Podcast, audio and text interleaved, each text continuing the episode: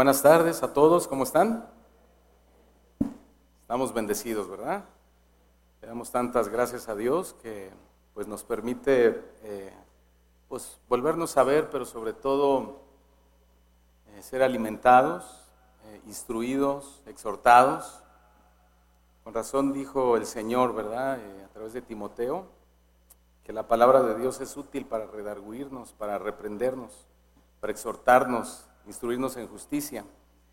Pero para que eso eh, pueda tener su efecto, desde luego tenemos que tener un corazón abierto, dispuesto, para que la palabra de Dios, pues precisamente haga su obra.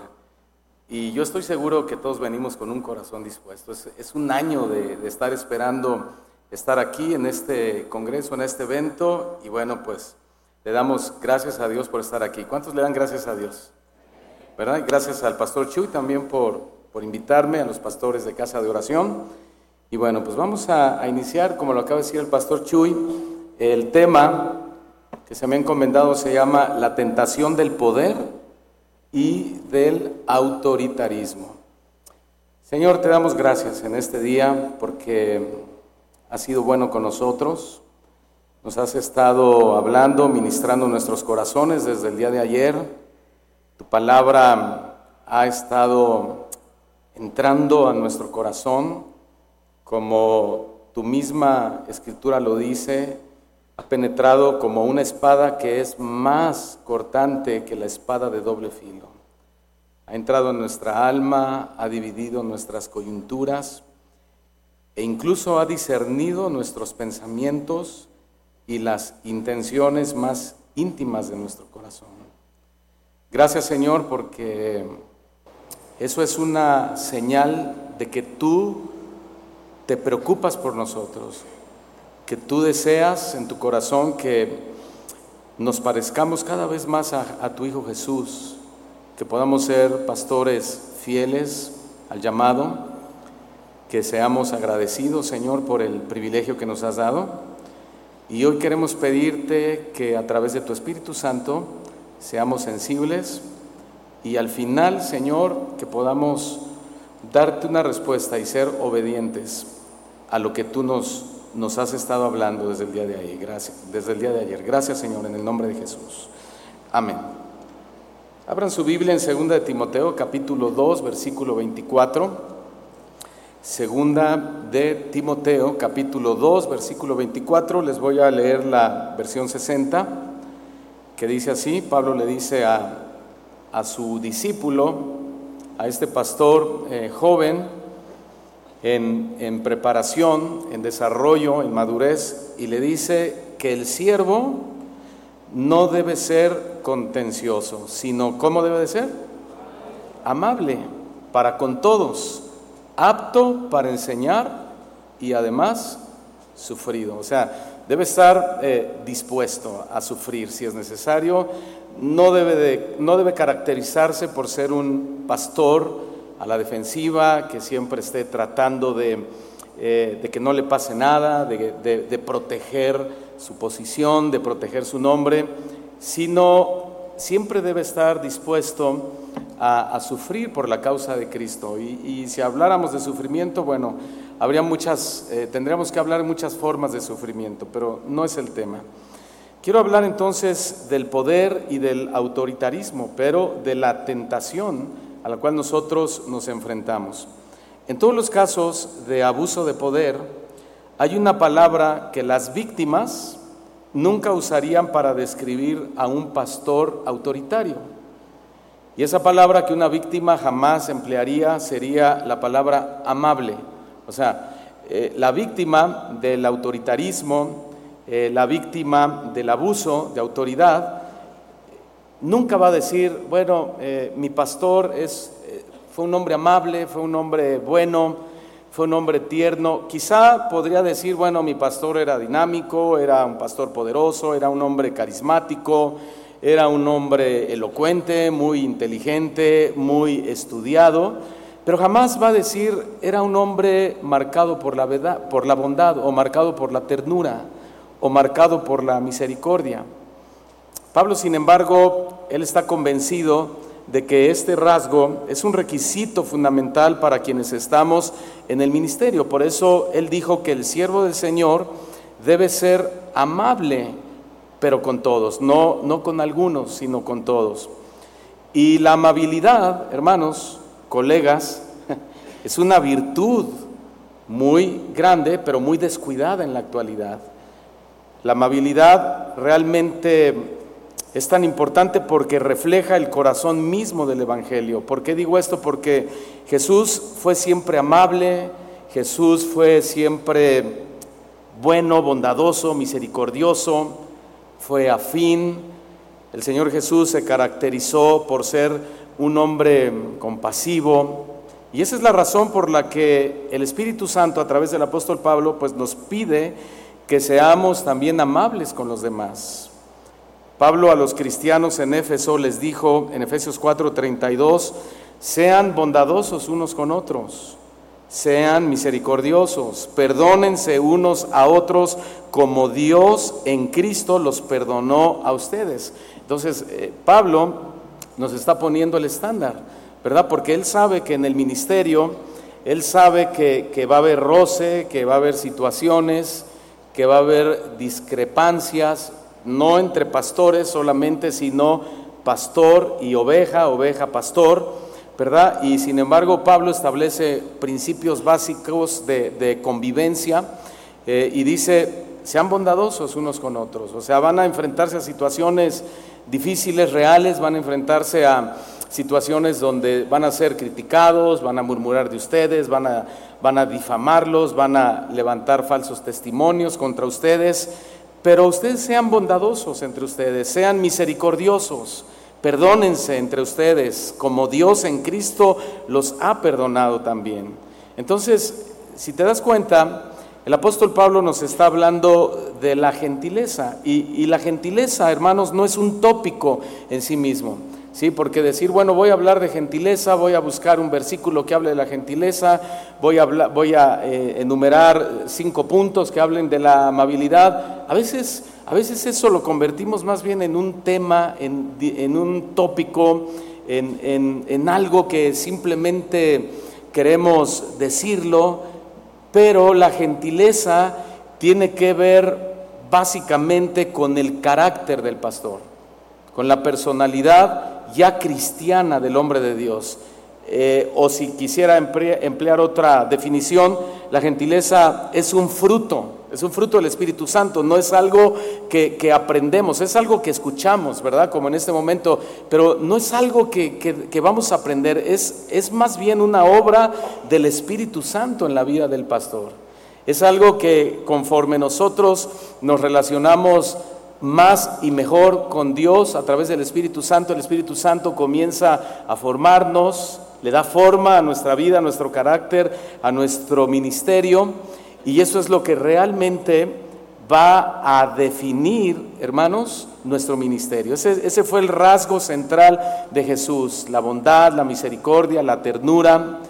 Y eso es precisamente lo opuesto a ser un líder autoritario o a ser un líder abusivo. Cada uno de nosotros somos constantemente tentados por el poder y el autoritarismo. ¿Y sabes quién nos tienta? En primer lugar, la Biblia asegura que Dios no es. Dios no nos tienta. Santiago lo escribió en el capítulo 1, versículo 13, que Dios no puede ser tentado y Él tampoco tienta a nadie. O sea, lo que Santiago está diciéndonos es que Dios sería incapaz de hacer algo así. Dios, Dios nunca nos va a tentar, pero sí nos va a probar. Entonces, la siguiente pregunta sería, si Dios no es quien nos tienta, ¿quién es entonces? Bueno, pues la tentación es obra directamente del diablo. La Biblia lo reconoce como el tentador por excelencia, quien para conseguir más fácilmente su fin, se va a servir del mundo y todo lo que hay en el mundo. No hay que olvidar que Satanás es el príncipe de este mundo, ¿sí? Y él, él puede eh, hacer muchas cosas para servirse a sí mismo, llevar a cabo su plan, su propósito, su fin, y de esta manera tentarnos para hacernos caer en el pecado, en la actividad del autoritarismo y el abuso de poder. Sin embargo, la principal, esto es muy importante, la principal fuente de las tentaciones tampoco es el diablo, sino la propia concupiscencia de nuestra carne. ¿Cuál es la concupiscencia de nuestra carne? Los deseos malos con los que nacemos. Esos, esos, mal, esos pensamientos, esos deseos a los cuales Pablo se refería cuando decía, me siento un miserable, miserable de mí porque lo que no quiero hacer, eso hago. ¿Quién me puede librar de este cuerpo de muerte? Y es la misma situación en la que muchas veces nosotros nos encontramos. Oímos una enseñanza, oramos, llevamos nuestra necesidad delante de Dios, pero cuando nos enfrentamos a la realidad nos sentimos miserables como el apóstol Pablo y, y levantamos la misma oración, el mismo clamor, la misma exclamación a Dios y le decimos, Señor, me siento un miserable porque, porque estoy quizá... Eh, tentado, estoy mm, deseando ejercer una autoridad de una forma que la escritura no me permite hacerlo, pero que yo veo que tal vez me puede funcionar o puede beneficiar a mi, a mi liderazgo. Entonces es una tentación constante que vamos a tener propiciada por la propia concupiscencia de nuestra carne. A lo mejor no nos queda muy, muy claro el concepto pero te lo voy a decir de esta manera. Una tentación es algo en lo que tú y yo vamos a decidir si hacemos o no hacemos. Eso es una tentación. Repito, es una decisión, perdón, una tentación es algo que tú y yo vamos a decidir si hacemos o no hacemos. ¿Qué significa? Significa que nuestra voluntad es el actor principal de lo que va a pasar. ¿Qué quiere decir? Que en una tentación, fíjate bien, en una tentación no somos obligados, no somos obligados. Van a ser nuestras decisiones lo que definirán el tipo de liderazgo que tenemos. ¿Sí? Ahora bien, todos sabemos que la vida cristiana está rodeada de tentaciones, ¿verdad que sí? Todos lo sabemos, pero la vida de un pastor más. Esto es muy cierto. De hecho, los pastores somos, por decirlo de alguna manera, el mercado favorito del diablo y Satanás nos va a ofrecer un menú de tentaciones bastante atractivas, de toda clase, de todo tipo. Satanás se va a acercar eh, a través del mundo, a través, ya lo, lo, acabo de decir, de nuestras concupiscencias, te va a ofrecer tentaciones físicas, a lo mejor una mujer hermosa, ¿verdad? Una mujer atractiva, quizá dinero, quizá lujos, hay tentaciones espirituales como el orgullo, la codicia, la negligencia espiritual, pero también hay tentaciones ministeriales. Y dos de esas tentaciones ministeriales son las que estamos viendo en este momento, el poder y el autoritarismo. Claro, oímos eso, oímos poder, abuso de poder, autoritarismo, y, e inmediatamente nuestra mente eh, cristiana dice, no, yo no quiero eso, ¿verdad? Yo, yo, yo me hago a un lado de eso. Sin embargo, cuando se presenta la ocasión, somos tentados a ejercer ese autoritarismo y ese abuso de poder. Es una tentación muy, muy, pero muy atractiva. Otra cosa que hay que dejar claro es que en una tentación no se ignora la verdad. O sea que siempre se tiene el conocimiento del bien y el mal. Lo voy a repetir, en una tentación no ignoramos la verdad. Siempre tenemos el conocimiento del bien y del mal. Por ejemplo, Adán y Eva. Ya lo mencionó alguno de nuestros compañeros. Adán y Eva. Ellos conocían la verdad. ¿Cuál verdad? La verdad que Dios les dijo, miren, pueden comer de todo árbol que he plantado en el huerto, pero de ese en específico no lo pueden comer. ¿Qué hicieron sin embargo Adán y Eva? Lo comieron, pero fíjate, lo comieron con previo conocimiento. O sea, ellos se dieron conscientemente a la tentación. Ellos no fueron realmente forzados, lo vamos a decir en un momento. Sí hubo una manipulación, ¿verdad? Y esa es otra característica del autoritarismo en el ministerio. Hubo una manipulación, pero ellos tenían el conocimiento, Dios se los había dicho Pueden comer de todo árbol que hay en el huerto, pero hay uno solo del cual no quiero que coman, quiero que sean obedientes, porque el día que lo hagan, ciertamente morirán. Ellos fueron tentados, fueron incitados, esa es otra la definición de la tentación, la incitación al mal, por eso es que Dios no nos tienta, porque Dios nunca va a incitar a, a uno de sus hijos a hacer el mal, Él nos va a probar a través del mal, pero no nos va a incitar, la tentación viene directamente de Satanás. Entonces, en el caso de Adán y Eva, ellos, repito, con previo conocimiento, comieron, cedieron conscientemente a la tentación. La pregunta que deriva de este hecho de Adán y Eva sería la siguiente. En el corazón de ellos estaba el deliberado deseo de desobedecer a Dios. ¿Qué piensan ustedes? ¿En el corazón de ellos estaba el deliberado deseo de desobedecer a Dios?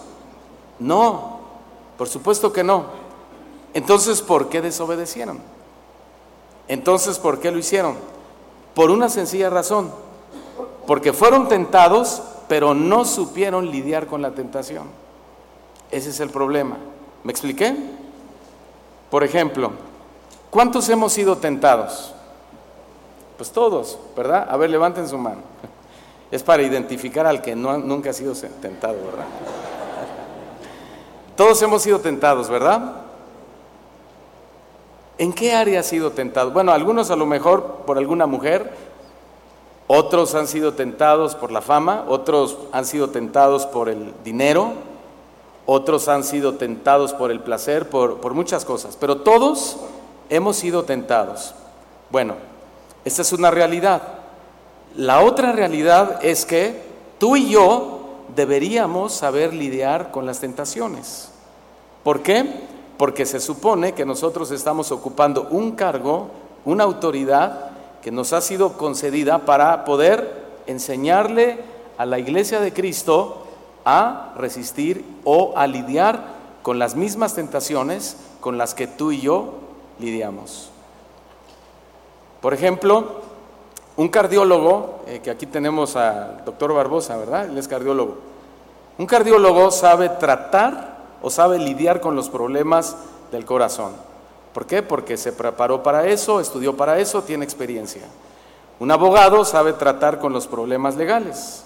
¿Por qué? Porque estudió, se preparó, tiene el conocimiento, tiene la experiencia, etcétera. Bueno, tú no eres quizá un abogado, no eres un médico, no eres un ingeniero, no eres un arquitecto, pero eres un pastor. Soy un pastor. Somos ministros del Señor. ¿Qué quiero decirte con eso? Que deberíamos saber tratar con el problema de las tentaciones. ¿Por qué? Porque nosotros debemos buscar una preparación para ello. La fuerza viene del Señor. El poder para la resistencia viene de Dios. Pero nosotros somos las primeras personas en nuestra congregación que deberíamos estar bien preparados para saber lidiar con las tentaciones.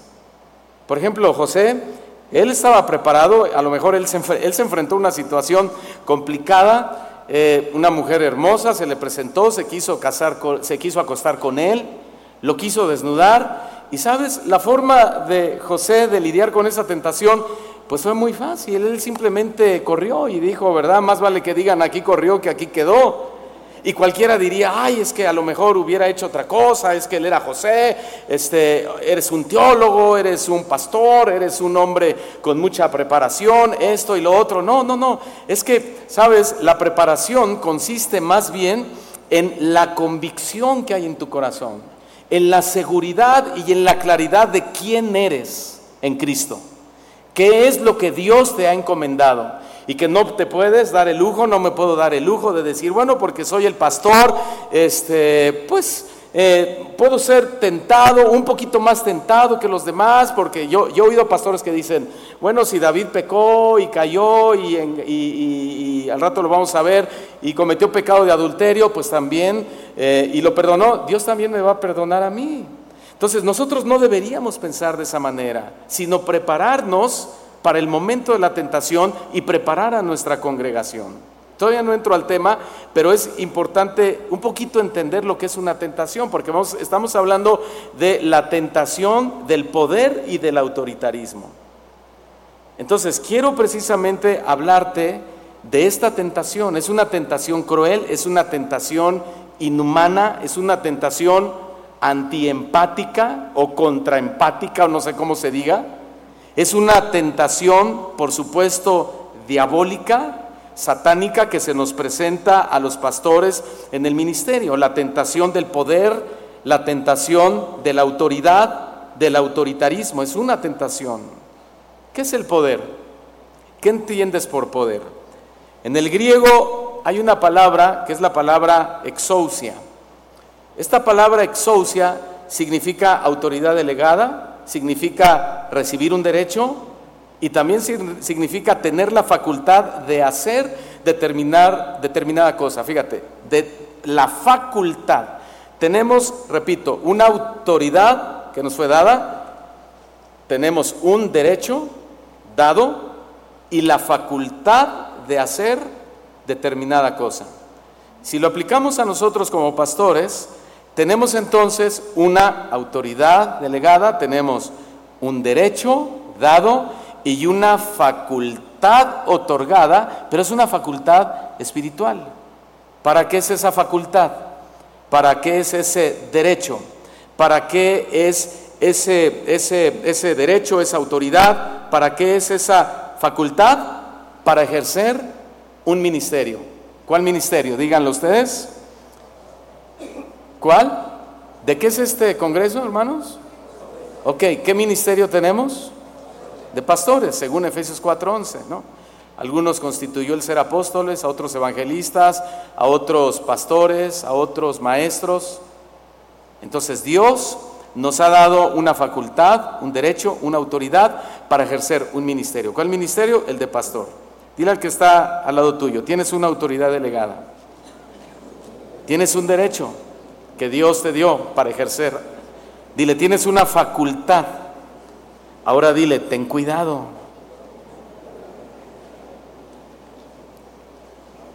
La cuestión, queridos colegas, la cuestión es que esa autoridad, fíjate bien, la podemos pervertir y la podemos convertir en autoritarismo. Entonces deja de ser autoridad y ahora es autoritarismo. ¿Qué significa autoritarismo?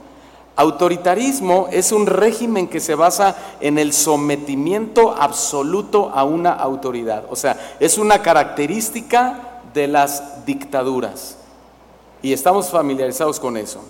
¿Sabías que en lugar de pastorear una congregación podemos ejercer una dictadura cuando exigimos sometimiento absoluto a las personas? ¿Sí? Eso es una realidad. Miren, a nivel social, el abuso de poder, las dictaduras, el autoritarismo son realidades que vivimos todos los días. Por ejemplo, el juez que abusa de su autoridad en un tribunal, el esposo que abusa de su autoridad en su casa, el profesor que abusa de su poder en el aula, el presidente autoritario que impone leyes que no son buenas para su país y el pastor que abusa de su poder controlando y manipulando las vidas de las personas usando la espiritualidad. O sea, usando la Biblia, usando la palabra de Dios, usando el don que Dios te dio, que Dios me dio, usando el ministerio que Dios nos dio. Si lo otro es sucio, creo que esto es más vil todavía. Porque el que nos dio el ministerio es un Dios que es santo, santo, santo, tres veces santo.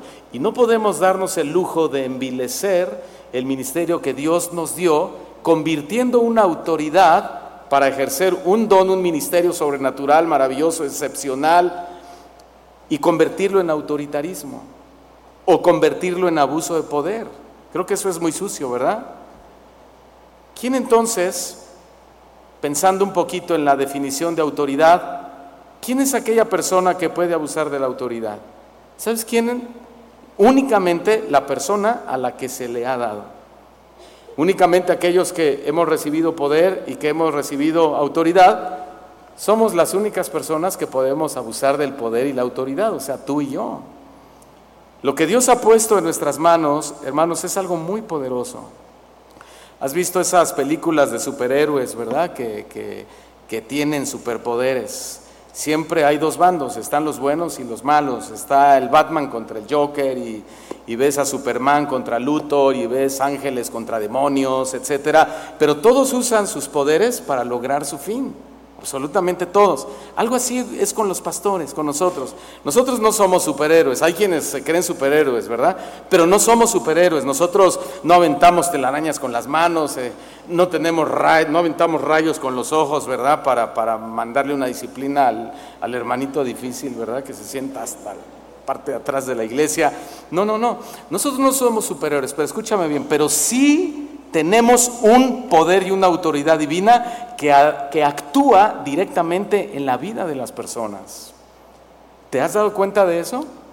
La gente lo reconoce, la gente la sabe y viene al final de la reunión y dice, pastor, ¿puede orar usted por mí por sanidad o estoy deprimido, estoy triste, estoy enojado o tengo este problema? Y le decimos, claro, ¿por qué ellos vienen a nosotros? Porque ellos nos ven y ellos entienden que nosotros tenemos un poder, que tenemos una autoridad, que tenemos una unción, quizá algo que ellos no tienen o que nosotros tenemos más o, o, que Dios a nosotros nos oye más que a ellos, porque de alguna manera, de alguna manera ellos interpretan lo que saben, que somos hombres que Dios nos ha dado autoridad, que Dios nos ha dado poder.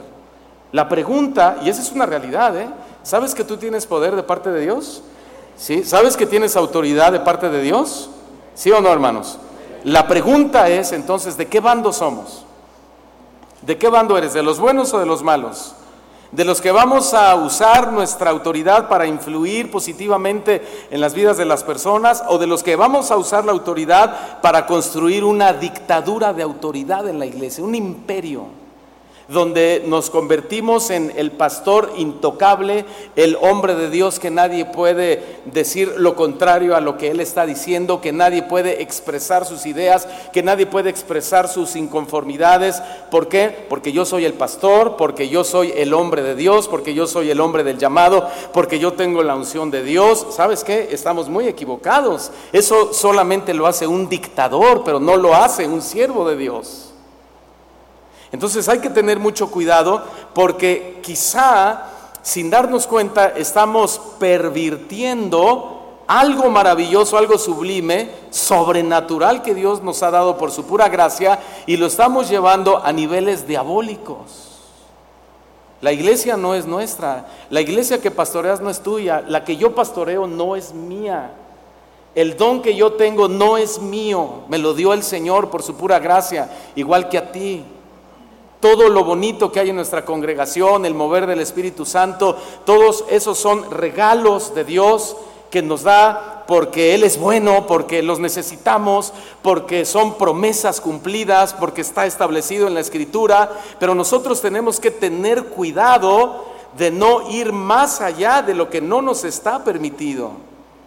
Y sabes que a lo largo de la Biblia hay muchos personajes que abusaron flagrantemente de su autoridad e hicieron de sus gobiernos dictaduras con las que afectaron a miles y quizá millones de personas. Solo te voy a mencionar a tres rápidamente. Número uno, Faraón, rey de Egipto. Este hombre fue un líder abusador, fue un líder inhumano.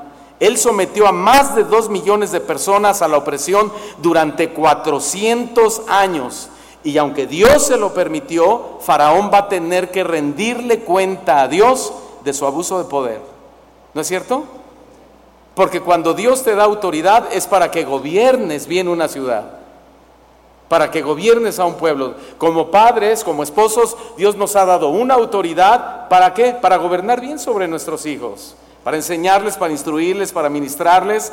Pero si tú le dices a tu hijo, eres un tonto, no sirves, eres un mal estudiante, eres un fracasado, ¿sabes qué? Te pareces a tu padre, ¿verdad? De todo eso vamos a dar cuentas.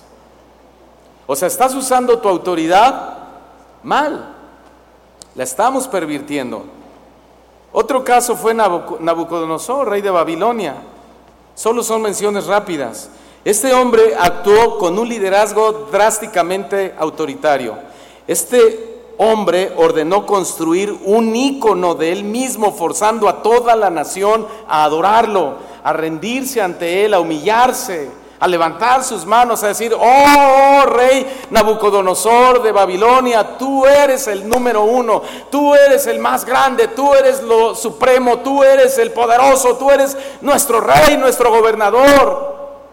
Él quería volverse un ícono eterno ahí haciendo su estatua, su estatua, perdón. Y sabes, te voy a decir algo. Tristemente hay muchos pastores que están buscando ser íconos en sus iglesias. Están forzando a la gente para lograr ese objetivo, les exigen pleitesía, les exigen un trato especial, les exigen que les den honores. ¿Sabes qué? No me digas Daniel, dime pastor. ¿Sabes qué? Cuando te acerques con mí, por lo menos un metro y medio de distancia, por favor, este, cada que te acerques conmigo, pide una cita previamente. No te voy a atender, ni siquiera me dirijas la palabra si no sacaste cita. Y yo, yo me pregunto, ¿te imaginas? Al Señor Jesucristo en esa situación cuando estaba aquí en la tierra? El Señor Jesús diciéndole a la, a la mujer adúltera, por ejemplo, quisiera ayudarte, pero no puedo porque, mira, estoy rodeado de líderes de Israel, están los fariseos, están los saduceos, están los expertos de la ley, y bueno, yo soy el Hijo de Dios, yo soy el Mesías, pero hay un orden.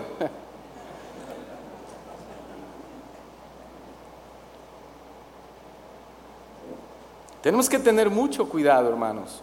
Nosotros estamos para servir, no para ser servidos. ¿Sí o no? Porque si Jesús vino para servir y no para ser servido, Él dijo, ejemplo les he dado, para que sigan mis pisadas, para que me imiten. Otro personaje fue Herodes el Grande. Este rey fue otro líder, cruel, manipulador.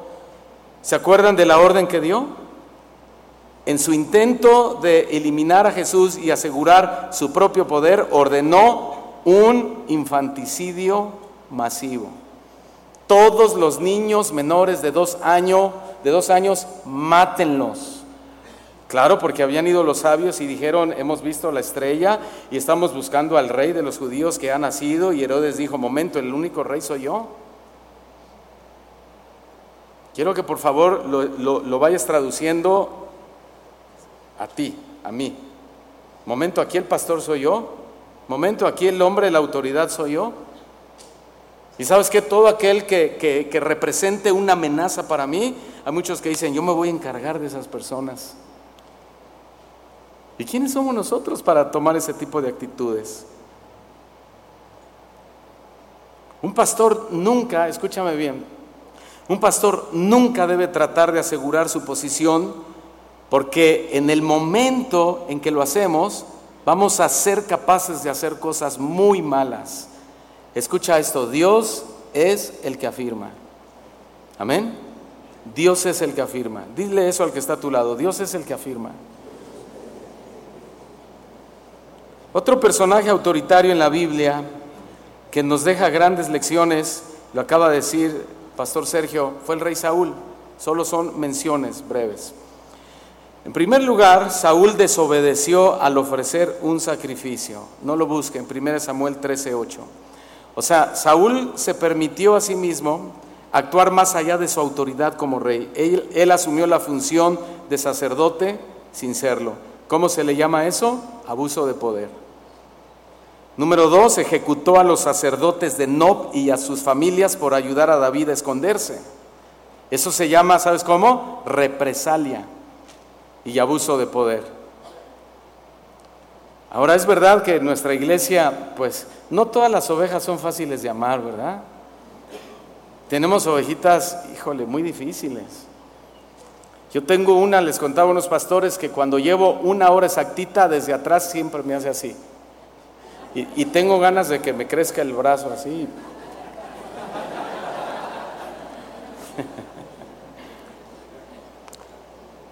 Bueno, es verdad, hermanos, que tenemos gente difícil, pero, pero no por eso podemos tomar represalias contra ellos. No nos está permitido hacer eso. Saúl en su desesperación consultó a una medium violando él mismo la ley de Dios. Y esto es interesante porque exigir que otra persona cumpla un estándar que tú mismo no cumples, eso se llama autoritarismo y abuso de poder. Saúl tuvo intenciones de matar a su propio hijo Jonatán por el simple hecho de ser amigo de David. ¿Sabes qué es eso? Meterte en la vida personal de las personas. Y cuando un pastor se mete en la vida personal de las personas, y ese pastor le dice a la gente, tú no puedes salir de vacaciones si no me pides permiso. Y tú no puedes comprarte un carro nuevo si no me pides permiso.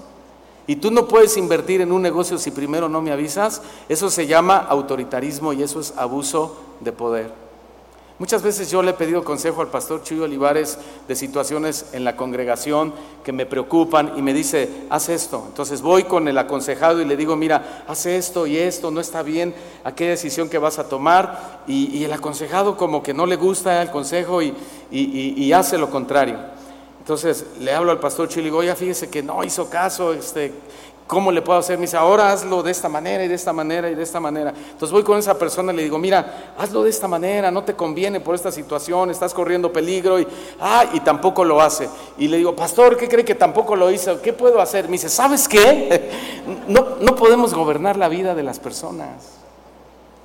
Tu obligación es darles el consejo, la obligación de ellos es obedecer, pero al final ellos toman su decisión. Tu ministerio de pastor no consiste en gobernar la vida de la gente. La gente toma sus propias decisiones. Pero hay muchos pastores que sí quieren gobernar las vidas de las personas. Cásate con él, cásate con ella, haz esto, haz lo otro. Y eso se llama autoritarismo y abuso de poder. Eso es meternos en la vida personal de las personas. Y es algo que no está en nuestra definición de labores ministeriales. Además intentó matar a David con una lanza cuando lo único que hacía era tocar música relajante para Saúl. Ya quisiera yo tener a uno que me tocara, aunque sea el acordeón, y que me relajara cuando estoy tenso. ¿O no te gustaría tener a alguien así? Saúl lo tenía, pero Saúl agarraba la lanza y se la lanzaba, Saúl la esquivaba. ¿Sabes cómo se le llama eso? Intimidación. Eso se llama intimidación. Ya les he contado, yo tuve un pastor que discretamente cuando yo estaba ministrando la alabanza, él subía, hacíamos cambio de micrófono y en el cambio de micrófono me metía un gancho al hígado. Eso, y, con eso me intimidaba. Cuando él bajaba del púlpito, solo desde, desde atrás me, hacía así. Que fuera a su oficina, yo llegaba así. Y me, y me, bueno, hasta groserías me decía al final me decía, y esto es pan de sacerdotes. ¿Qué significa eso, pastor? Que es entre tú y yo, nada más, me decía. Y pobre de ti donde le digas a tu papá, así duré 10 años, intimidado.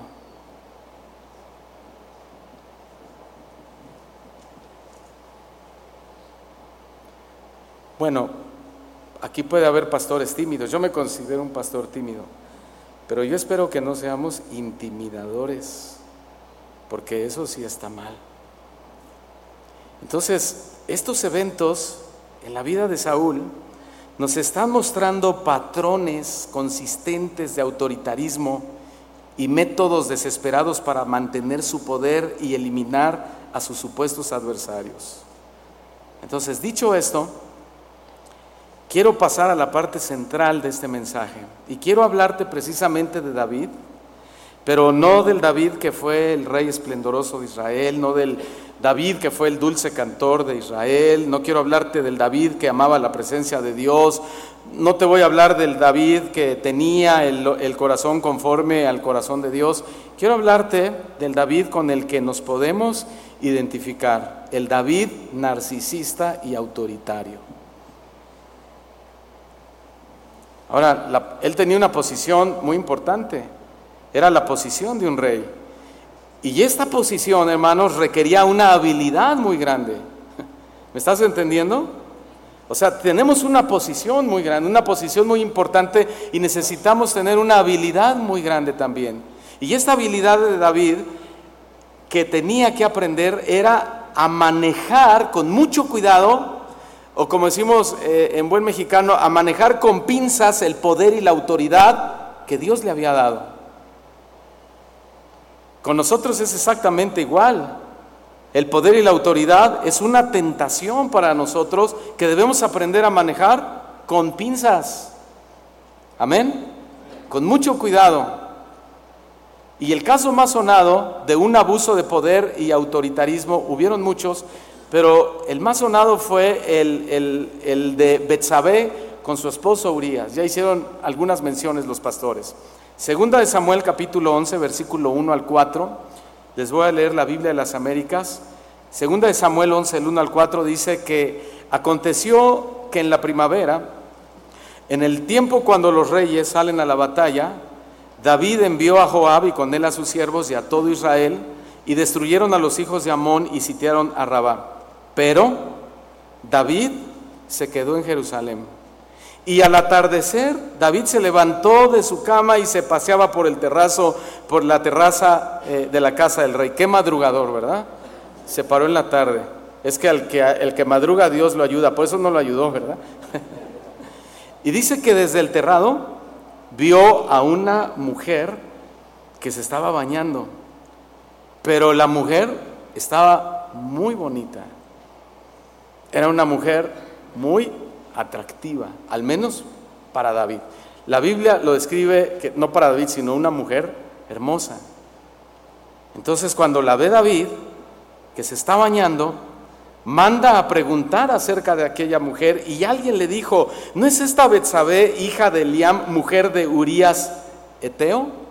Entonces David envió mensajeros y la tomó. Y cuando ella vino a él, él durmió con ella y después que ella se purificó de su inmundicia, o sea, se bañó, regresó a su casa.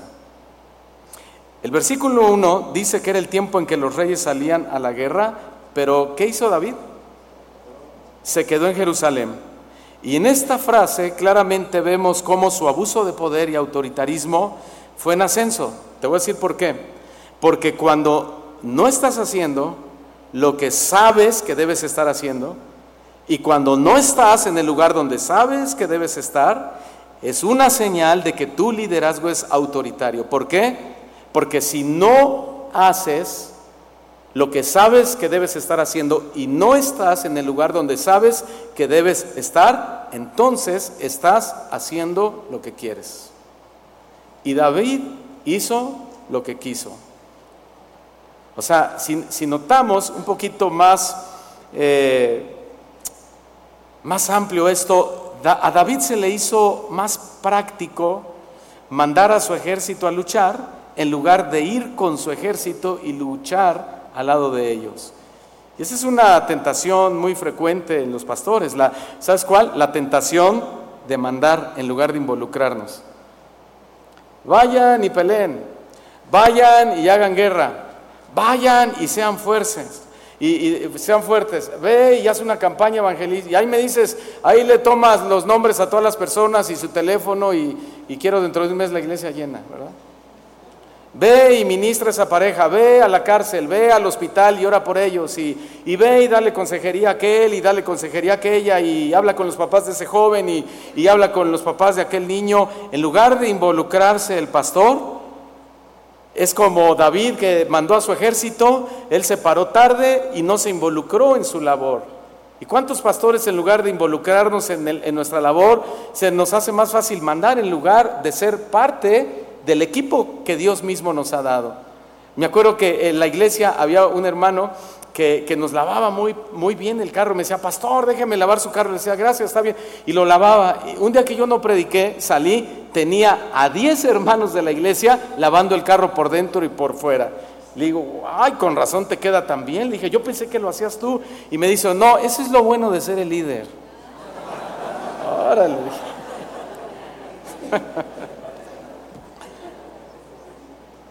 O sea, haz el discipulado tú. Envíe, o sea, ve tú a la cárcel.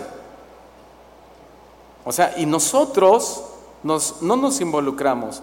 De verdad, créemelo, eso es, eso es abuso de poder. Eso es autoritarismo. Hay otro rasgo de un abusador en este texto. David se levantó de la cama al atardecer. ¿Por qué? Tal vez él pensó, bueno, yo soy el rey, tengo derecho a descansar, este, tengo derecho a, a, dormirme a la hora que quiera. Bueno, claro que David tenía derecho a descansar, todos tenemos derecho a descansar, todos necesitamos descansar, pero, pero cuando te levantas a las 11 de la mañana y tu tiempo de devocional con Dios es a esa hora, déjame decirte que eso habla mucho del liderazgo que estás llevando a cabo. Estás, estás descuidando tu vida espiritual, lo cual es lo más importante, y eso se va a reflejar en la forma en la que gobiernas la iglesia, como lo vamos a ver en David. A lo mejor suena increíble, pero no, no es increíble, es verdad. Yo conozco, yo conozco a algunos pastores que yo les hablo a las 12 del mediodía y me contestan sus hijos y me dicen, pastor, está dormido. Le digo, ¿cómo es posible? Le digo, ¿en serio? No, me estás cotorreando. No, sí. Le digo, seguramente se desvela. Me dice, mi papá siempre se duerme entre 2 y 4 de la madrugada. Pero, pero, pero hay una escalera en la que el autoritarismo va ascendiendo y le sucedió a David porque el verso 2 dice que vio a una mujer que se estaba bañando. La mujer era muy hermosa. David mandó a preguntar acerca de esa mujer y le dijeron, es Betsabé, hija de Elías, mujer de Elías. Envió al mensajero, la tomó y cuando ella vino a él durmió con ella. O sea, David mandó preguntar quién era esa mujer y le dijeron, Señor, es una mujer casada. No solo es una mujer casada, es la esposa de Urias, uno de tus mejores soldados. Pero ¿qué hizo David? Dice que la tomó y se acostó con ella. Pregunta, ¿David sabía que era malo lo que estaba haciendo? Por supuesto que sí. David conocía la ley moral de Dios, los diez mandamientos que le dio a Moisés. Y uno de los mandamientos era no cometerás adulterio. Pero uno antes de esos, bueno, que en realidad fue el último, el décimo mandamiento era no codiciarás. No codiciarás la mujer de tu prójimo, el bien ajeno de tu prójimo, ni su siervo, ni su sierva, ni su asno, ni su propiedad. No lo hagas, porque en el momento en el que deseas lo que no es tuyo, vas a hacer cualquier cosa por tenerlo, sin importar si está bien o está mal.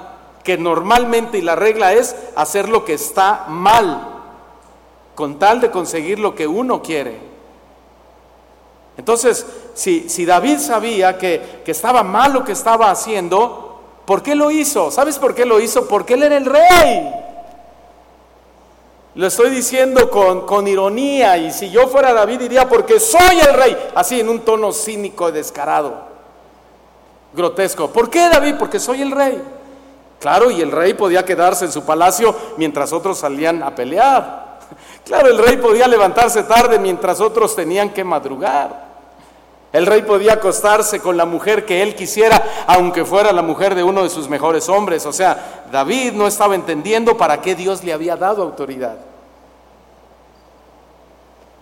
Escuchen este dato. El padre de Betsabé era Eliam. ¿Quién era Eliam? Un miembro del cuadro especial de los hombres valientes de David. Eliam era hijo de Aitofel. ¿Quién fue Aitofel? Uno de los consejeros más respetados de David. Y Urías Eteo era el esposo de Betsabé, quien formaba parte de sus hombres más, más valientes. ¿Sabes qué significa esto que te estoy diciendo? Que David sabía exactamente quién era Betsabé. O sea, no es que él vio una mujer guapa, una mujer bonita, una mujer atractiva, él sabía quién era esa mujer. Pero Hermano, para, para, David fue más difícil decirse no a sí mismo que el respeto que merecía su gente más valiosa.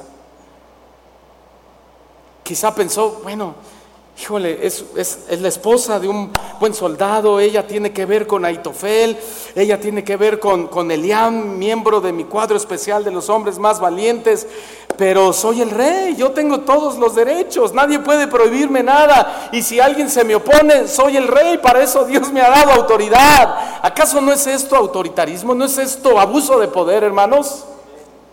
Claro que sí, esa mujer tenía dueño, tenía un legítimo dueño y ese dueño no era David, era Urias.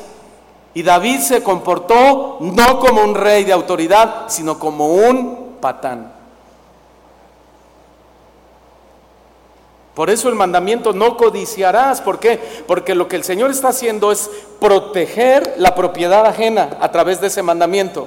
Entonces, si tú no codicias, o evitas o cuidas de codiciar, por supuesto no vas a llevar al acto, a llegar al acto de hacer esto o aquello por tomarlo. Entonces, pero David pasó por alto no solo este mandamiento, sino el otro mandamiento, no solo violó el mandamiento de no codiciar, de cuidar su corazón, de cuidar sus ojos, de cuidar su consagración, de cuidar su posición, de observar realmente que sus definiciones como rey, sino tampoco cuidó sus acciones y él dijo, yo soy el rey. Qué triste, ¿verdad? Cuando tú dices, soy el pastor de la iglesia y tengo todo el derecho, ¿de verdad tenemos todo el derecho? ¿Eh? Cuando, cuando tú dices, o cuando yo digo, nadie puede decirme nada, ¿de verdad nadie puede decirnos nada? Alguien dijo, no, despiértenlo, por favor. Cuando, cuando, cuando tú dices, todos deben apoyar mis decisiones, ¿de verdad todos deben apoyar nuestras decisiones, aunque muchas de ellas estén mal? O cuando tú dices, si alguien me contradice, lo corro de la iglesia, ¿de verdad crees que puedes correr de la iglesia a quien tú quieras solo porque no está de acuerdo con las decisiones que estás tomando? No, eso se llama abuso de poder. Y en el ministerio tenemos que aprender a decir, no puedo hacer todo lo que yo quiero. No me está permitido hacer todo lo que yo quiero, aunque me cae gordo, me cae mal. Pero no puedes, no puedo hacerlo. Imagínate si, ese hubiera sido, digámoslo, mm, no sé, la forma de tratar, ¿cómo le caeríamos nosotros a Dios? Mejor dilo tú para que luego no digas, es que Daniel me dijo, ¿verdad? No, no, el Señor dice que aun cuando éramos pecadores, Cristo murió por nosotros. Había algo que lo caracterizaba, su amor, su misericordia, su piedad, su ternura, su bondad. Y eso es lo que nosotros debemos perseguir en el ministerio y luchar y buscar y decirme es difícil porque mi carácter es, es, es quizá soy broncudo, soy enojón, soy de, de, mecha corta, sí, pero me voy a esforzar porque Dios me dio un ministerio, Dios me llamó, Dios me dio una investidura, me dio un poder, me dio una autoridad, me ha delegado, me ha dado una facultad y un día le voy a rendir cuentas. Ahora hay un detalle importante en esta historia. El texto dice que después del acto sexual, Betsabé regresó y se purificó, o sea, se bañó, pero David no lo hizo. El texto no dice que David se haya purificado. La purificación era un ritual de la ley muy importante. No solamente era cuando la mujer menstruaba, no solamente era cuando un leproso o era cualquier persona que tocara un animal muerto, que tocar un muerto, que, que, hubiera este, tomado un alimento impuro, tenían que pasar por un proceso de purificación. David había adulterado. Esta mujer regresó, estaba en los días de su menstruación, pocos después, y ella se purificó, se bañó, pero David no lo hizo. ¿Y qué significa que David no se purificó. ¿Sabes qué significa? Que nunca sintió ningún grado de remordimiento. ¿Y sabes por qué no sintió remordimiento? Porque pensó que por ser el hombre que tenía la autoridad más elevada en la nación, tenía privilegios. El privilegio de evadir algunos mandamientos. ¿Y sabes qué? No. La persona, escúchame bien, la persona que primero se debe purificar es la que tiene más autoridad en la iglesia y esa persona es el pastor. ¿Estamos de acuerdo con eso? Ahora el asunto con David no paró ahí. Su abuso de poder siguió en ascenso. Betsabé le mandó a decir que estaba embarazada y David ideó un plan. Y él dijo, bueno, voy a hacer venir a Urias de la guerra lo voy a elogiar por ser uno de mis mejores soldados, les voy a dar algunos regalos hipócritas. Ahí lo puedes leer. No dice hipócritas, pero fue un regalo hipócrita. Le voy a decir que se vaya con su casa a Betsabé eh, para que tenga una noche romántica, que coma un poquito de jamón serrano a media luz. Y, entonces de esa manera, pues este, ya al rato Betsabé le va a decir, ¡Tatán, estoy embarazada! Y, no, y no se va, ni siquiera se va a imaginar que quien la embarazó fui yo. O sea, David fue un hipócrita. ¿Y sabes que la hipocresía es un rasgo de autoritarismo? Que tiene muchos matices. Por ejemplo, cuando lisonjeas a una persona, cuando le das regalos con otra intención, cuando le das un trato especial para que haga lo que tú quieras. ¿Sabes lo que estás haciendo? Estás comprando a esa persona con la moneda más sucia. Estás abusando de tu autoridad. En el verso 14 dice que aconteció a la mañana siguiente que David escribió una carta a Joab y la envió por mano de Urías. En la carta había escrito, pongan a Urías al frente de la batalla más reñida y retírense de él para que sea herido y se muera, ya que se acabe el problema. ¿Y sabes qué le sigue al autoritarismo? El asesinato. Un pastor autoritario es un pastor asesino. A ver, a ver, a ver, no entiendo, sí. ¿Cuántas personas se han ido de tu iglesia o de mi iglesia porque las maltrataste, porque les gritaste, porque abusaste de ellos, porque los manipulaste, porque les pusiste disciplinas injustas, porque los exhibiste desde el púlpito? ¿Sabes lo que hiciste? Los asesinaste. Eso es perverso, ¿verdad? Pero si eres un pastor autoritario, autoritario puedes ir más allá todavía. Más allá, sí, mira, el ejército de David iba perdiendo la guerra y Joab mandó a un mensajero a avisarle. Pero fíjate, le dice, le dice Joab al mensajero, oye, vele a decir a David que venimos perdiendo, estamos perdiendo la guerra. Pero si ves que David se enoja cuando le des esta noticia, le vas a decir, eh, David, espérame, señor rey, eh, eh, no se enoje. Joab me mandó decirle que Urias ha muerto. O sea, David, o sea, para David los soldados muertos no importaban. Las familias de los soldados muertos en la, en la guerra no le importaron. Dios no le importó. Lo único que le importaba a David es que Urias nunca se iba a enterar que David se había acostado con su esposa y la había embarazado. Eso era lo único que le importaba. Así es un pastor que abusa del poder. No le importan los daños colaterales, no le importa el dolor que puede causar a las familias de la congregación, no le importa, ya lo decía creo que el pastor Álvaro, el dolor que puedas traer a tu propia familia, no le importa, no le importa, no le importa. Lo único que le importa es que Él está bien, que Él esté bien, que Él esté tranquilo, que nadie se entere, que nadie sepa.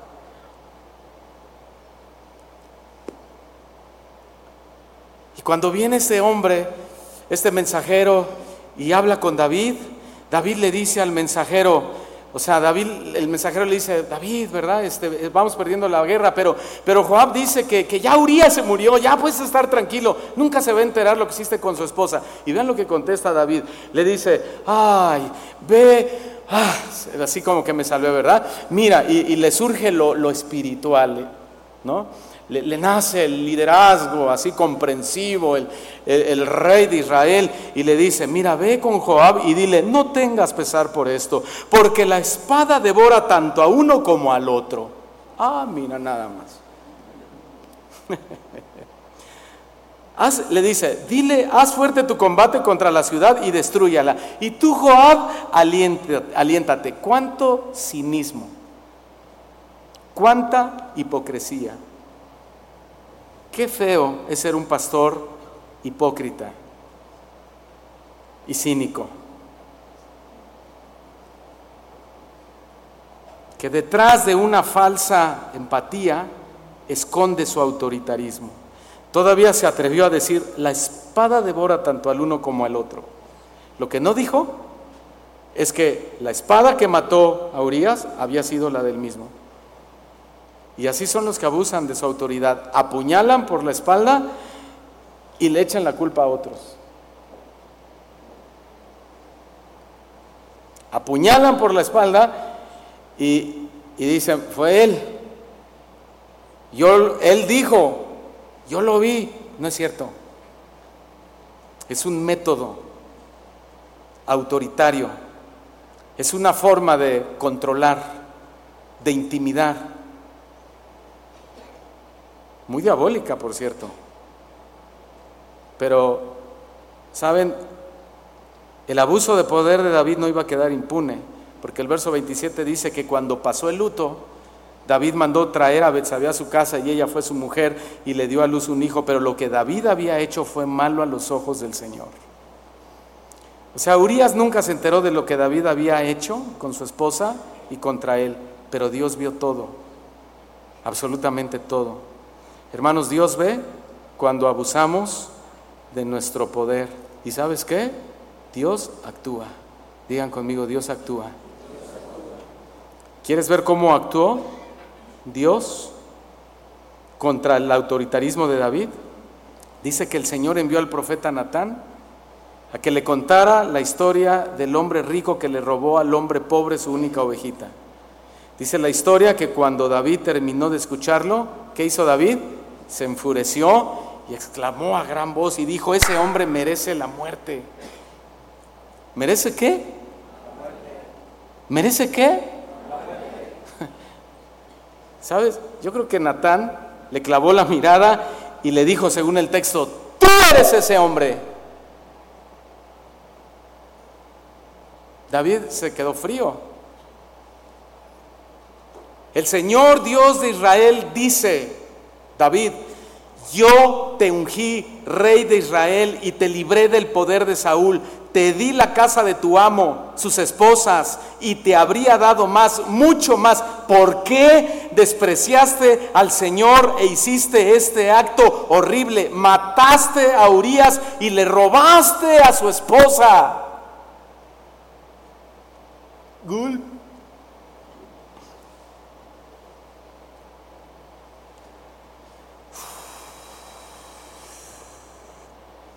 ¿Notas lo que Natán le dijo? ¿Por qué despreciaste el ministerio? ¿Por qué despreciaste lo que yo te dije? Y es lo que yo te di, le dice el Señor. Y eso es lo que hacemos cuando abusamos de nuestro poder, de nuestra autoridad. Despreciamos el ministerio tan hermoso, tan honorable, tan especial, tan santo, tan sagrado que el Señor nos dio.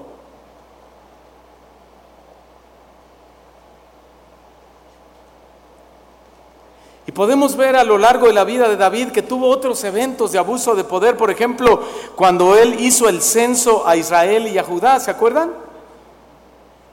Contar en sí mismo no es pecado, pero tampoco tenía sentido que él contara a los soldados. ¿Por qué no tenía sentido? Porque Dios no se lo había pedido. Primera lección, no hagas nada que Dios no te pida.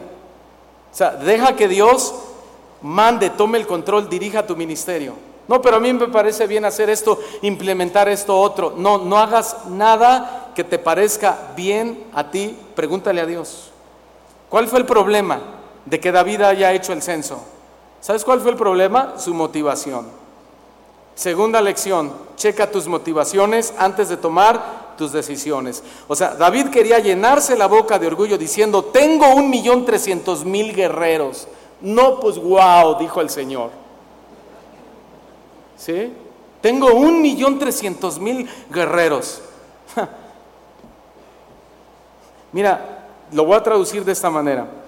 Si Dios te está bendiciendo, pastor, colega, si Dios está bendiciendo tu iglesia, qué padre, qué bendición, gloria a Dios. Pero no presumas. Tengo 500 personas en la iglesia, tengo 200 servidores, tengo un millón de suscriptores en mi canal, tengo mil invitaciones. ¿Sabes? Cuando tú haces eso das a entender que estás encima de los demás y los números no significan una mejor posición. Tan es así que Joab le dijo a David cuando David le dijo cuenta a la gente, le dijo, ay Señor, mira, le dijo, que el Señor te dé cien veces más, David, amo, Señor, rey. Pero ¿por qué te complaces en esto? Sin embargo, la palabra del rey, o sea, no la de Dios, la del rey prevaleció contra Joab y contra los jefes del ejército. ¿Alcanzas a ver una vez más el autoritarismo de David? Joab y los jefes del ejército le dieron un buen consejo. No lo cuentes, David. No tiene ningún sentido. ¿Para qué? Pero David dijo, aquí yo soy el pastor. Aquí se hace lo que yo digo. Ustedes están para obedecer mis órdenes. Yo soy el hombre de Dios. ¿Sabes cuál fue el saldo de esa decisión autoritaria? 700 mil hombres inocentes muertos. Y eso es lo que siempre pasa donde hay un liderazgo autoritario. ¿Sabes qué pasa? Que la iglesia es la más afectada. Muerte espiritual, depresión en la gente, tristeza, amargura, falta de perdón, odio, rencor, espíritu de venganza. Qué feo. Ahora, David no fue el único hombre de Dios que abusó de su poder y, fue autoritario. Este rasgo lo vemos también en los apóstoles de Jesús, los padres de la iglesia. ¿eh? Por ejemplo, Santiago y Juan buscaron posiciones de honor junto a Cristo. Uno quería sentarse a la derecha y otro a la izquierda. ¿Para qué querían sentarse a la derecha y a la izquierda? ¿Eh? ¿Para qué? ¿Para qué? ¿Para qué? No les dé miedo, para mandar, ¿verdad? Por eso se enojaron los demás. No, si aquí todos somos iguales, aquí todos somos apóstoles. Juan excluyó a uno que Dios estaba usando para echar fuera demonios porque no pertenecía a su élite. Pablo y Bernabé se pelearon debido a diferencias con Juan Marcos, pero los dos mostraron una falta de flexibilidad. Un pastor debe ser flexible. Debemos dar nuevas oportunidades. O sea, el líder autoritario le cierra la historia a la gente. Santiago y Juan, cuando vieron que los samaritanos no quisieron recibir a Jesús en Samaria, le dijeron, ¿quieres que hagamos descender fuego del cielo para consumirlos? ¿Para qué le preguntaron a Jesús esa... ¿Qué le hubieras respondido tú en el lugar de Jesús? No, mejor ni me contestes. ¿Quieres que, ¿sabes, ¿Sabes qué significa esto? ¿Quieres que hagamos descender fuego del cielo? Esto es intimidación verbal, intimidación psicológica. ¿Cuántos pastores usan esta estrategia desde el púlpito? Intimidación verbal, intimidación psicológica. Ay, hermanos, no es que no es que yo les desea el mal, pero si ustedes se van de la iglesia, créanme que no les va a ir nada bien porque la bendición de Dios está en este lugar y yo los amo tanto que yo busco el bien para para ustedes. Cállate, autoritario, manipulador. Ahora, si te preguntas por qué hombres de Dios como ellos cometieron esta clase de faltas tan graves, por la sencilla razón de que eran humanos, eran imperfectos, pero eran soberbios. Claro, se arrepintieron Dios nos tiene aquí hoy para tratar con nuestra soberbia. ¿Cuántos lo vamos a dejar actuar? ¿Cuántos? A ver, enséñame su mano. ¿Cuántos vamos a dejar actuar a Dios? ¿Con qué dije? Entonces reconoces que tienes soberbia. ¿Sí? Yo sí. No la quiero, pero la tengo. Y me siento miserable porque, porque aflora. Apenas andábamos con, mi familia, juntos y yo. En, un momento tengo a mi hijo Dani, que él es muy inquieto, habla mucho y esto y el otro, y de repente este, me desquicia un poco. Un día iba con sus audífonos y iba oyendo música así, y yo le estaba escribiendo y yo lo venía viendo de lejos. Y le, le escribí y no contestaba, y le marqué y no contestaba, y no contestaba, y no contestaba. Y le digo, te estoy mandando mensajes y te estoy llamando y no me contestas. ¿Por qué no me contestas? ¿Y qué crees que me contesta? Me dice, es que yo cuando vengo caminando no contesto.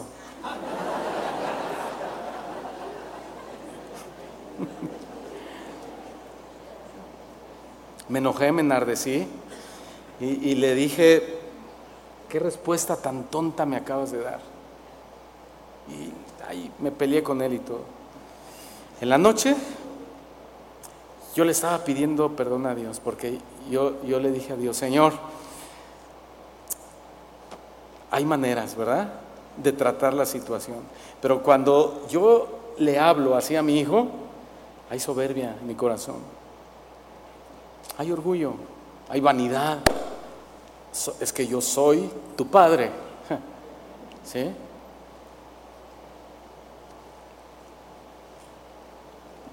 Vamos a dejar que Dios trate con nuestro orgullo, hermanos, con nuestra soberbia. ¿Sí? Termino.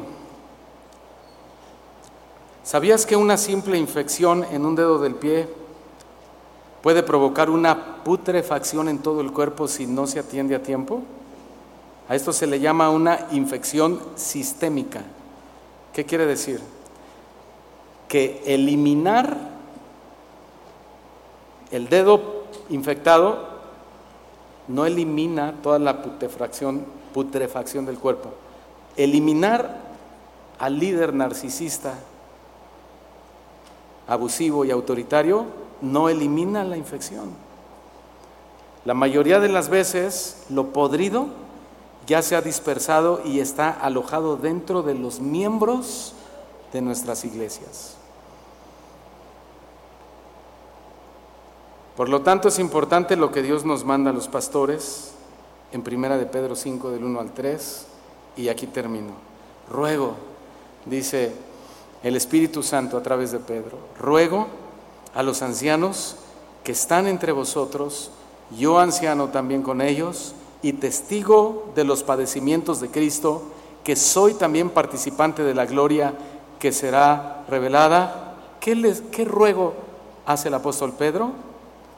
Apacienten la grey de Dios que está entre ustedes, cuiden de ella, pero no lo hagan por fuerza, háganlo voluntariamente, no lo hagan por ganancia deshonesta, háganlo con ánimo pronto no lo hagan como teniendo señorío sobre los que están a vuestro cuidado, sino siendo ejemplos de la grey. ¡Wow! ¡Qué bendición! Hermanos, ¿cuántos le dicen al Señor, Señor, ayúdame a ser ejemplo de la grey? A ver, levanta tu mano, dile, Señor, ayúdame a ser ejemplo de la grey. Cierra tus ojos, inclina tu cabeza. Y ora al Señor. Dile, Señor, gracias por, por tu palabra.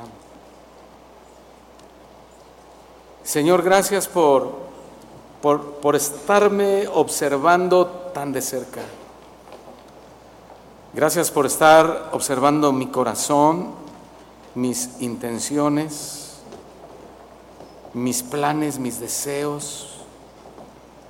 Gracias porque has descubierto que hay soberbia en mi interior. Por eso me he comportado como me he comportado en muchas ocasiones.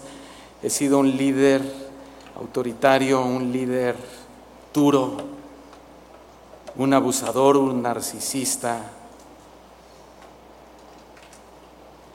Recuerda, hermano, que el que confiesa su pecado alcanza misericordia. Y nosotros estamos, Señor, confesando esto. A lo mejor no hemos llegado tan lejos, Señor, pero si no freno esto, voy a llegar tan lejos y más lejos que estos hombres, Señor, llegaron, hicieron y dañaron a la gente, dañaron su testimonio. Hasta el día de hoy se habla de sus actos malos, también de los buenos, pero también de los malos, y los malos son muy malos. Un día, Señor, dejaremos el lugar que hoy tenemos en nuestra iglesia de pastores principales. Y no queremos que cuando eso suceda, la gente nos recuerde como él era un pastor narcisista, él era un pastor que abusó de su autoridad, que me intimidó muchas veces, él fue un pastor que me habló, me levantó la voz, me exhibió desde el altar. Él fue injusto conmigo, Él no me comprendía, Él señalaba mis errores. Realmente no me ayudaba. Qué triste sería que la gente tuviera un recuerdo así de nosotros. Dile, Señor, por favor, ayúdame a ser a ser fiel al llamado. Ayúdame a ser coherente con cada mensaje que doy en cada reunión. Ayúdame, Señor, a ser un hombre que aunque sé que fallo y seguiré fallando, pero que estoy cuidando esta área, porque además te ofende. Tú eres amor, tú eres bondad, tú eres manso, tú eres bueno, eres bondadoso, tú eres tierno, eres apacible, tú eres misericordioso, compasivo, lleno de gracia y de bondad. Señor, ayúdame a ver esos atributos, esas cualidades más claramente para poder ser yo lo más parecido a Jesús, mi Maestro, mi Salvador, mi Señor, mi Redentor. Señor, has derramado sobre mi vida autoridad, me has dado una investidura, me has dado una facultad espiritual, me has dado un poder. Señor, me has dado a tu espíritu. Y no quiero fallarte en la encomienda. Es muy fácil fallarte, Señor, porque constantemente estoy siendo tentado por el mundo, por el diablo, por mis concupiscencias, por mis deseos, por las mujeres, por el lujo, por la comodidad. Señor, soy tentado y y muchas veces cedo a la tentación e hipócritamente digo, bueno, yo soy el pastor y, y Dios me tiene que perdonar porque yo soy el pastor de la iglesia. Y me tiene que perdonar, no me puede quitar de esta posición que me ha dado, porque entonces la iglesia se quedaría sin pastor. No te equivoques. Hay siete mil que no han doblado su rodilla ante Baal y que Dios puede disponer de ellos en cualquier momento.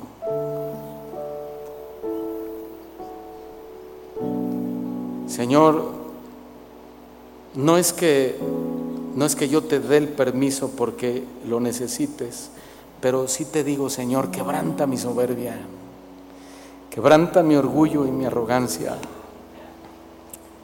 Y por favor que pueda reflejarte un poco más cada día. Si tú te identificas con este mensaje, en alguna medida, ponte de pie con tus manos levantadas, seas hombre o mujer, no importa. Que quiero darte una palabra de parte de Dios.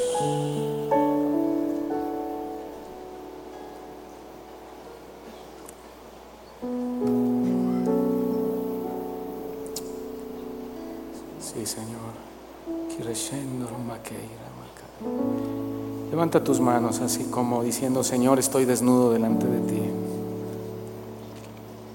Y yo expongo mis miserias, Señor, para que tú me hables. Dime, Señor, dile al Señor ahí, dime lo que quieras, Señor, decirme. Estoy aquí para atender tu voz. El Señor te dice, ejemplo te he dado para que veas la gravedad del problema en que te puedes encontrar si abusas del poder que he puesto en tus manos. La autoridad que te he dado es para bendecir, no para maldecir. La autoridad que te he dado es para levantar, no para derribar. La autoridad que te he dado es para cultivar, no para arrancar el fruto. La autoridad que he puesto en tus manos es para que pongas mi nombre en alto, no para que sea pisado por los impíos y murmuren en contra de mí y de mi evangelio y que ellos digan, así como es Él, así es su Dios. Yo soy santo, dice el Señor y yo te he dado una investidura de poder como una concesión de mi pura gracia. No es algo que merezcas, es mi gracia sobre ti. Pero escúchame bien, debes administrarla con fidelidad. Quiero que la administres con temor. Quiero que tengas temblor, que seas reverente. Debes saber que un día te pediré cuentas de ella y tendrás que responder.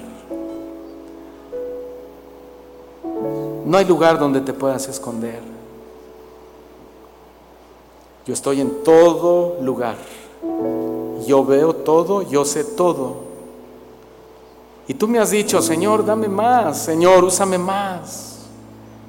Señor, quiero servirte más, quiero sentirme más útil en tus manos. Y sabes, dice Dios, eso es lo que yo quiero para ti. Eso es lo que yo he dispuesto, he planeado para ti desde antes de la fundación del mundo. Quiero usarte más y que mis dones fluyan a través de ti para mi iglesia y que mi Espíritu Santo se mueva y fluya con generosidad entre tus puertas. Yo deseo que mi Espíritu Santo se mueva más. Y yo sé que tú también lo quieres. Pero hoy demando de ti, de ti tres cosas. Número uno, humillación. Número dos, obediencia.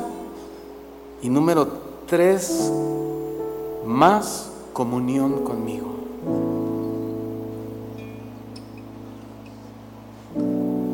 Ya no seas perezoso, ya no duermas, no duermas tanto, no flojes más. Muchas veces he querido hablarte, he estado en el monte preparado para decirte, para guiarte y no te he encontrado. Porque has estado distraído, has estado dormido. Dame una respuesta hoy, dice el Señor. Si tú me das una respuesta hoy, hoy mismo te responderé. Escucha bien, si crees como Abraham, dice el Señor, te daré herencia en tu ministerio y también tus hijos me conocerán como el grande entre los grandes. Si eres valiente como Elías, vas a ver mi poder y tu predicación será con mayor autoridad y nada te amedrentará. No estarás tan tembloroso como muchas veces lo has estado. Si eres noble y si eres fiel como Eliseo, te usaré para sanar la lepra del pecado de mi pueblo y que sean perdonados, pero todo tiene que empezar en ti. Pero también quiero que seas manso y si eres manso, como mi siervo Moisés fue manso a pesar de tener un pueblo rebelde, contencioso, mi presencia te acompañará en todos los planes que emprendas. Y sabes que si eres fiel y si eres firme como Daniel, como Daniel, no serás devorado por el león que está buscando destruirte. Si quieres estas bendiciones en tu ministerio, dice el Señor, no gobiernes con dureza, no gobiernes con hipocresía, no gobiernes con mano de hierro. Sé sencillo, sé humilde, humíllate, humíllate. Sé sencillo y yo gobernaré a través de ti. Podrás ver la diferencia. Todas estas bendiciones te daré si gobiernas a mi iglesia con amor. No, no es tu amor porque tu amor es imperfecto y tu amor tiene fallas. Es con el amor que yo derramo sobre tu corazón. Si tú gobiernas con amor, si tú gobiernas con misericordia y si tú gobiernas con bondad y eres un pastor que sabe dar oportunidades y que eres fiel a mi llamado, y que rompes tu vasija, que te humillas y sabes llorar delante de mi presencia, todas estas bendiciones te daré. Hoy te dice el Señor, yo soy